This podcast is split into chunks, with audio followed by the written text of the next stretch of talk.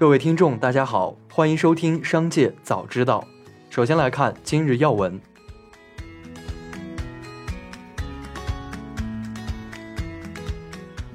商务部发布了上半年我国吸收外资的最新数据。上半年，我国实际使用外资七千二百三十三点一亿元，按可比口径增长百分之十七点四。商务部表示，上半年以人民币计，我国进出口总额达十九点八万亿元。同比增长百分之九点四，外贸规模较快增长。易居研究院智库中心研究总监严跃进表示，未来房地产市场肯定会朝着现房销售模式发展。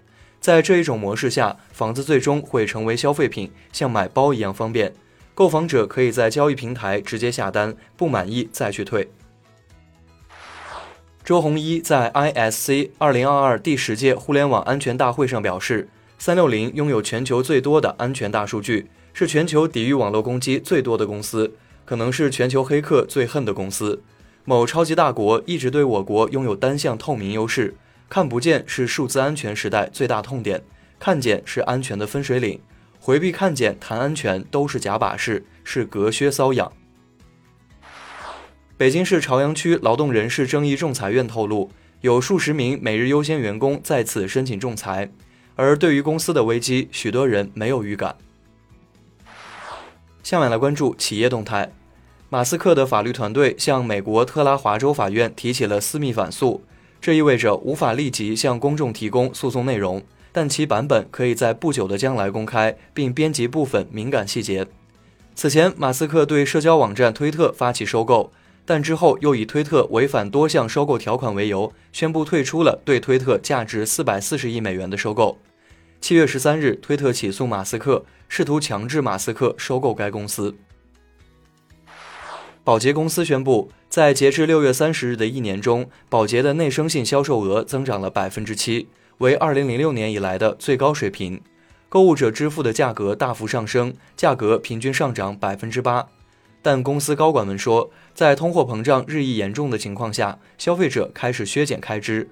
宝洁预计今年的内生性销售增长为百分之三至百分之五，这是自二零一九年以来的最低水平。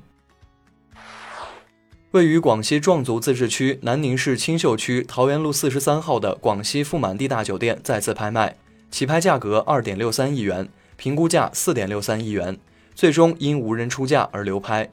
七月二十八日。阿里法拍再次降价挂出这一标的，起拍价格调整为二点五亿元，继续降价千万余元。八月二日再次开拍，富满地大酒店的真正流拍原因或与其债务抵押有很大关系。阿里巴巴被美国证券交易委员会列入预摘牌名单，股价跌百分之十一。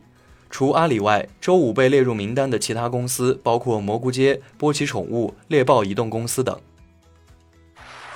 下面来关注产业发展动态。据渝黔铁路公司消息，七月三十日十一时十八分，随着最后一孔预应力混凝土减支梁浇筑完成，渝湘高铁重庆武隆境内首座采用悬灌现浇梁施工工艺的白笋溪双线大桥全部贯通。顺网科技董事长邢春华表示，目前国内电竞酒店还不到两万家，但行业的收入规模已经突破五六百亿，甚至能摸到千亿。近四年，这个业态每年都以超过百分之二十五的速度在增长。预计未来三到五年内，电竞酒店都将保持这样一个高增速扩张。